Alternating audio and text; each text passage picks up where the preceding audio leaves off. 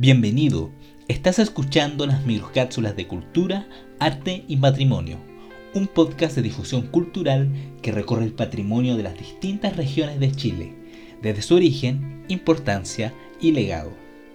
Este proyecto es posible gracias al Fondo Nacional de Desarrollo Cultural y las Artes 2021, línea fomento a la economía creativa, del Ministerio de las Artes, Cultura y Patrimonio.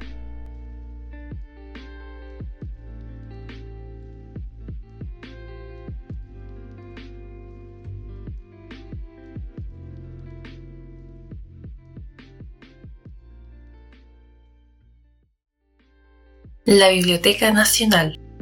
La Biblioteca Nacional se encuentra emplazada en un edificio ubicado en la vereda norte de la Alameda Libertador Bernardo O'Higgins, entre las calles MacGyver y Miraflores, al costado poniente del Cerro Santa Lucía y de la Plaza Benjamín Vicuña Maquena, en el centro de la ciudad de Santiago, región metropolitana. Es el principal centro bibliográfico del país y fue fundada como una de las primeras instituciones de la República de Chile. El 19 de agosto del año 1813, los miembros de la Junta de Gobierno publicaron en El Monitor Araucano la proclama de fundación de la Biblioteca Nacional. Firmaron el documento Francisco Antonio Pérez, Agustín Manuel e Isaguirre y Juan Egaña. Una de las primeras tareas de la Biblioteca Nacional fue recoger la erogación de libros que los vecinos de Santiago y de otras ciudades comenzaron a hacer efectiva. Esta labor se vio interrumpida por los acontecimientos derivados de la derrota de la República en Rancagua, pero fue retomada apenas Chile fue liberado del poder español. La decisión de Bernardo Higgins permitió consolidar los pasos iniciales que dada la joven biblioteca disponiendo el traspaso de las antiguas colecciones que habían pertenecido a los jesuitas y que se encontraban en la Universidad de San Felipe. Asimismo, O'Higgins nombró director a Manuel de Salas, quien apoyado por Fray Camilo Enríquez, comprometió todo su esfuerzo y voluntad para incrementar las colecciones de la naciente biblioteca. En el año 1820 se creó el depósito legal, que obligaba a las imprentas a dejar en la Biblioteca Nacional una copia de cada libro, revista o periódico publicado. Esta reglamentación se perfeccionó en el año 1834 con la Ley de Propiedad Literaria, que sentó las bases para el continuo enriquecimiento de los fondos de la institución. Durante el siglo XIX, la Biblioteca Nacional cimentó el núcleo de su fondo bibliográfico a partir de la donación o adquisición de sus primeras colecciones. Entre ellas destacan los incunables, la Biblioteca de los Jesuitas, la Biblioteca Egaña, la Biblioteca de Benjamín Vicuña Maquena, la biblioteca de Andrés Bello, las bibliotecas de Claudio Gay y el Monseñor José Ignacio Víctor Eizaguirre. Algunos de estos ejemplares conforman un tesoro bibliográfico de indiscutido valor bajo la tutela de la Universidad de Chile desde el año 1852. La Biblioteca Nacional pasó a depender en el año 1879 del recientemente creado Consejo de Instrucción Pública. Durante este periodo se realizaron múltiples iniciativas tendientes a ordenar el inmenso material acumulado por la biblioteca en el curso de los años precedentes. En el año 1854 se creó el primer catálogo impreso de los libros de la Biblioteca Nacional, el que se fue ampliando con los años a nuevas colecciones. En el año 1861 se creó la sección de manuscritos a partir del material recibido de los juzgados. En el año 1871 se creó la primera estadística bibliográfica de la literatura chilena y en el año 1886, ya instaladas en un nuevo edificio, se inició la publicación del Anuario de la Prensa Chilena.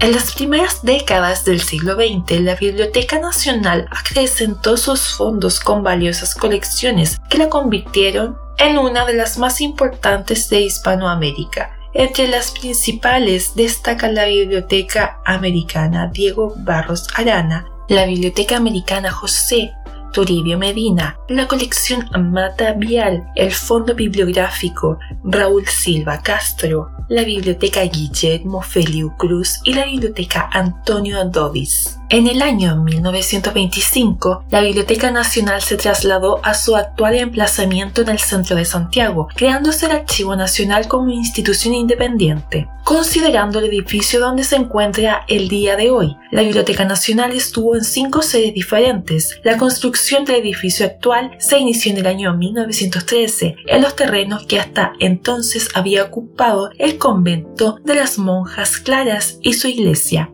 emplazados en la manzana comprendida por las actuales calles Avenida Libertador Bernardo Higgins, MacGyver, Moneda y Miraflores. La nueva edificación fue diseñada por el arquitecto chileno Gustavo García del Póstigo, quien organizó la planta al modo de una cruz de Malta, concebida para reunir bajo un mismo techo a la Biblioteca Nacional, el Archivo Nacional y el Museo Histórico Nacional.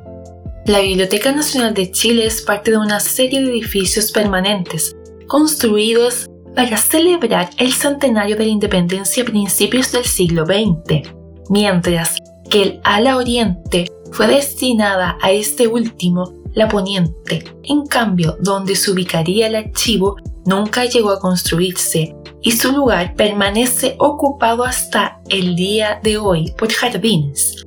Los volúmenes del edificio se inscriben dentro del estilo neoclásico, característico de la arquitectura pública de principios del siglo XX. El edificio fue uno de los primeros en Chile en ser construidos en hormigón armado desde sus cimientos, lo que explica en buena parte su excelente estado de conservación pese a los variados terremotos que ha debido soportar. Un recorrido por el recinto basta para comprobar que entre los edificios públicos ninguno tuvo mejores terminaciones. Los materiales fueron escogidos con criterios exigentes, la mayoría de ellos de fabricación nacional, desde el cemento utilizado en el hormigón proveniente de la fábrica El Melón hasta el parquet de los suelos. Este edificio fue declarado monumento histórico en el año 1976 el depósito legal fue reforzado en el año 1925 con la nueva ley de registro de propiedad intelectual y la creación de la visitación de imprentas. Este reordenamiento tuvo como colorario la creación de la Dirección de Bibliotecas, Archivos y Museos DIVAM en el año 1929, bajo cuya autoridad quedaron la Biblioteca Nacional, los museos y centros bibliográficos del país. En la década de los 60, la Biblioteca Nacional inició la generación de publicaciones como la revista Mapocho, que recoge la reflexión y producción en el campo de las letras, así como obras relevantes de escritores chilenos. Esto se complementa con el apoyo a la investigación, concretado en el año 1990 con la creación del Centro de Investigaciones Barros Arana, que impulsa la publicación de investigadores nacionales.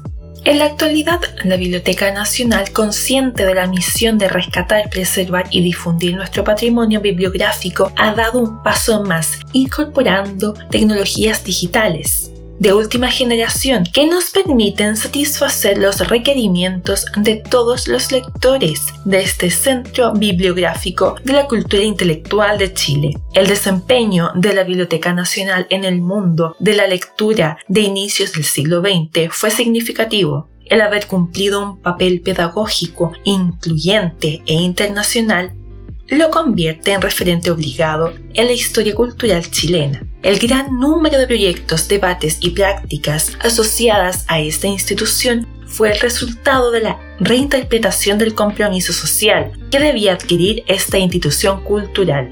La imposición de títulos para los asistentes generó el debate sobre las prioridades de la institución, la cual tuvo que decidir entre fomentar ciertas lecturas vinculadas a la ilustración europea o dar libre acceso a todos los libros del establecimiento, con el objetivo de que asistiera un mayor número de público. Este hecho muestra el poder que se le asignó a la Biblioteca Nacional y en definitiva al Estado para fijar el rumbo de la lectura en la sociedad de la época, la realización de actividades de entretención en la biblioteca, como música en vivo, lectura de poesía, muestra de largometrajes, entre otras.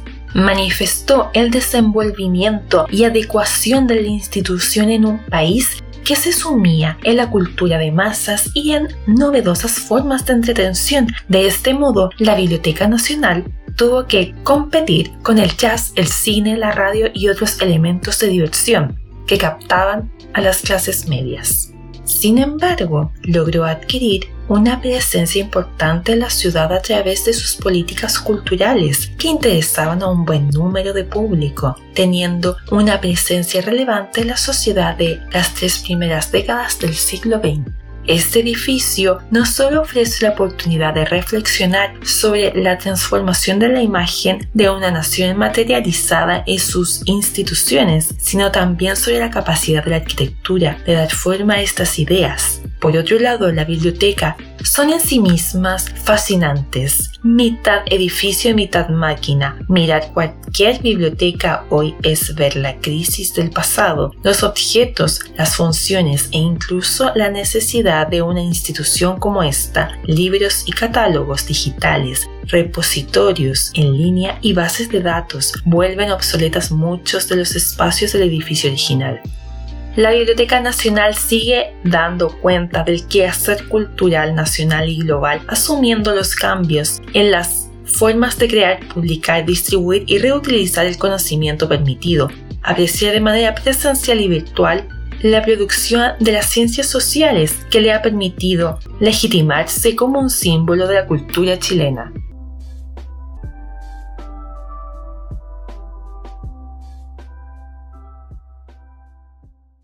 Muchas gracias por haber llegado hasta aquí. Te esperamos en una próxima microcápsula de cultura, arte y patrimonio. Hasta pronto.